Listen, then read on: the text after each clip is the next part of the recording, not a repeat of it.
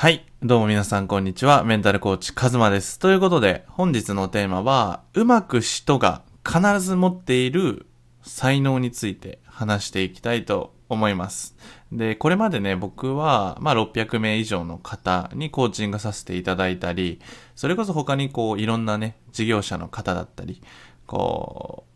う、まあ、社長だったり、こう、ツイッター経由でお会いして会わせていただくっていう機会がもうめちゃくちゃ多くて、もう累計1000人ぐらいは多分会ってるんですよね。で、そんな中で、まあ、うまくいく人、うまくいかない人、自分はどうしたらうまくいくんだろうっていうこともずっと考えてね、いろんな人と会ってきたんですよね。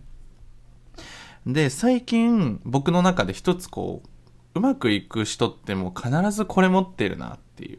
で、逆に過去の僕はこれをずっと持っていなかったなっていう、ある共通点を見つけたんですよね。で、これは本当僕、早く誰かに教えてほしかったなと思って、それをね、今回お伝えしたいと思います。で、結論から言うと、チャンスの回数を増やすということです。まあ、チャンスを増やすっていうのはどういうことかっていうと、要するに、こう、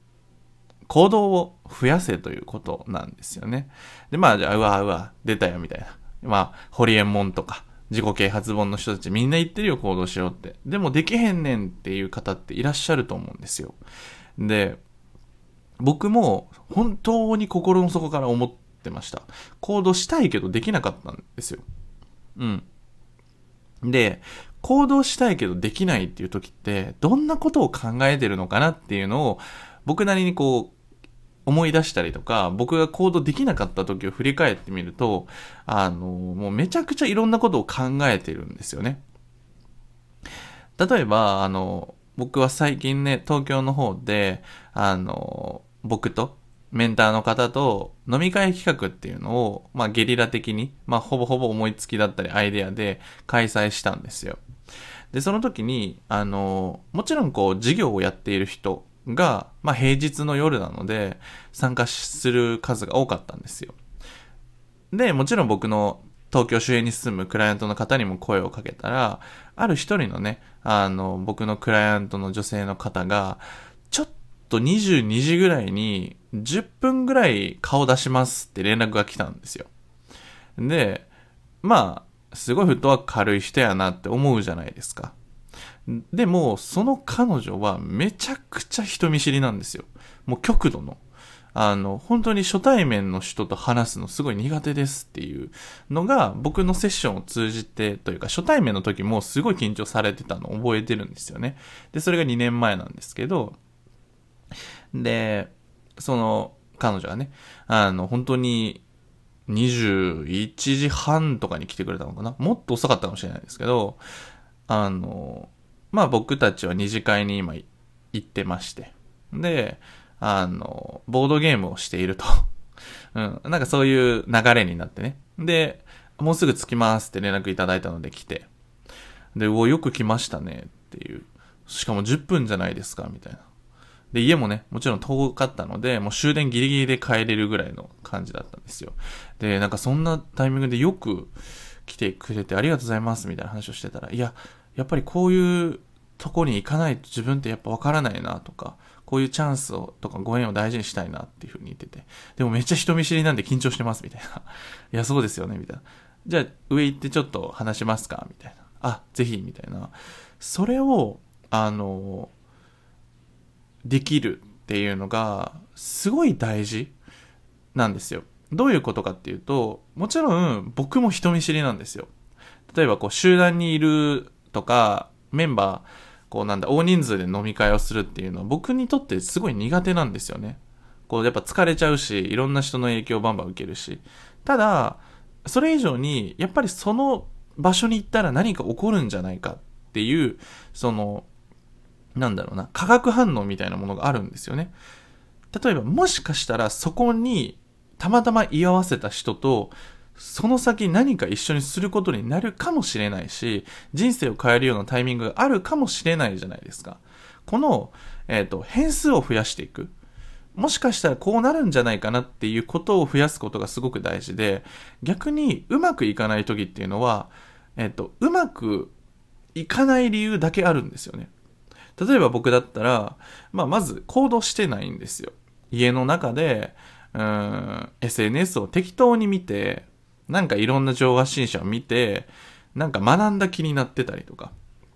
で、まあそれを超えるとめっちゃ自己否定だったり、行動自分できてないっていう自己嫌悪とかにね、すごい駆られるんですけど、これって、うん、例えば SNS をずっと見てた先の自分ってなんとなく予想できるじゃないですか。まあ、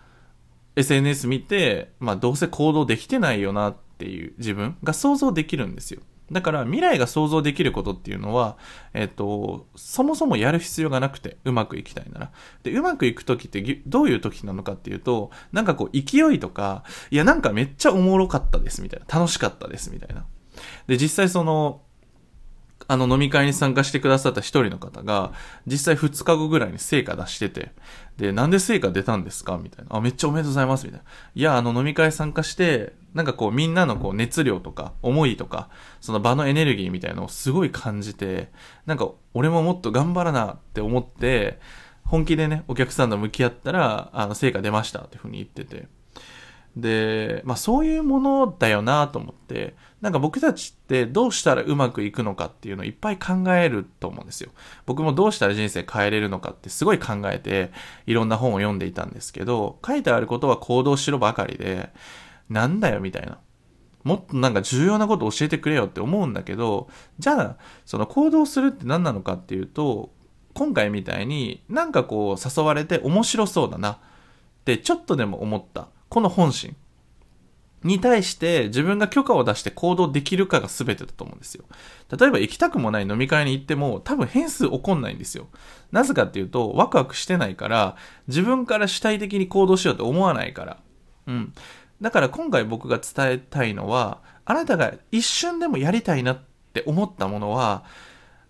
ぜひ一歩踏み出してみてほしいんですよね。ここがめちゃくちゃ大事。あの、多くの人はやりたいっていう感情をあの、押さえつけて生きているパターンが、やりたいって分かってるんだけど、いろんなやらない理由とか、そのいろんな恐怖感。例えば今回だったら自分は人見知りだから、その場に行っても話せないんじゃないかとか、いろいろ考えちゃうんですよ。でも、そこは重要じゃなくて、とりあえず行ってみて、話せなかったら話せなかったで、まあ、話せなかったっていうデータが入れるわけですよね。うん。もしくは、人見知りですって先に言ってもいいですよね。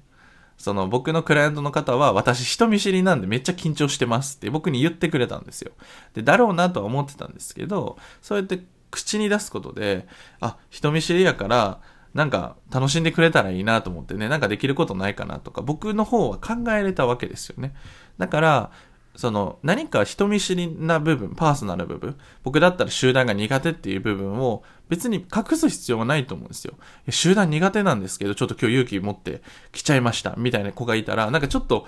楽しんで帰ってほしいなって思うじゃないですか。うん。そんな感じで、なんかこう不安とか緊張っていうのをやらない理由にするんじゃなくて、むしろなんかそれがチャンスに変わるというか、その人見知りなのにわざわざ10分で来てくれたのめっちゃ嬉しいってっていう風になる、そのこのピンチをチャンスに変えるっていうのがすごく大事だと思うので、あの、まあ、今回の音声をまとめると、自分がやりたいなと思ったことに対して行動していくっていうのが大事。で、この行動していくことで、もしかしたら何かが起こるんじゃないかっていう化学反応とか、自分の人生を変わるきっかけっていう、この変数が増えていく。で、この変数が増えていくっていうのがすごく大事で、自分の心を豊かにワクワクした選択を取っていく。で、もし今あなたが何かやりたいって思っても、やらない理由がもし出てきた場合は、そのやらない理由を逆にチャンスに変えて、やりたいことを挑戦してみてほしいんですよ。うん。ここがすごく大事。これはまあ解釈の話で、解釈っていうのはメンタルの領域でもうめちゃくちゃ重要なんですよね。僕のクライアントの方にも解釈っていうのも常にあの、バージョンアップしてもらって、それこそ過去のね、ブロック外しだったりもいろいろやってるんですけど、あの、本当にこの、自分の中の思ってることを話すとか、自分のワクワクに従って動いていくっていうのがめちゃくちゃ楽しいです。だからもう行動しようっていう風なマインドではなくて、ワクワクした行動をいっぱいしていこうっていう解釈の方が正しいかなというふうに思っております。ということでね、今回の音声は、うまくいく人の特徴についてお話ししました。やっぱりうまくいく人はね、めちゃくちゃ動いてるんですよね。で、しかもそれめっちゃ楽しそうにやってるですよ。全然やらされてる感がない。だから、あの、やっぱ惹かれるし、かっこいいなって思うし、なんかこの人についていきたいなって思う人ってきっと主体的で、すごいクリエイティブで、アクティブで、めっちゃ人生楽しんでる人だと思うので、ぜひあなたも自分の人生をこれから楽しんでいきたい。変わりたいっていう思いに対して自分が許可を出してぜひ挑戦していってほしいなというふうに思います。ということで今回の音声はこれで以上になります。ぜひね、下の概要欄の方にね、公式 LINE 追加がありまして、そちらではね、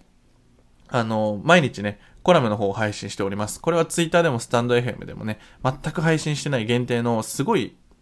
濃縮されたコラムなので、ぜひ自分の人生を変えたいとか、あの理想の生き方、働き方をしたいという方は、ぜひそちらを追加して、あのメンタルをアップデート、バージョンアップしていきましょう。ということで今回の音声はこれで以上になります。ではまた。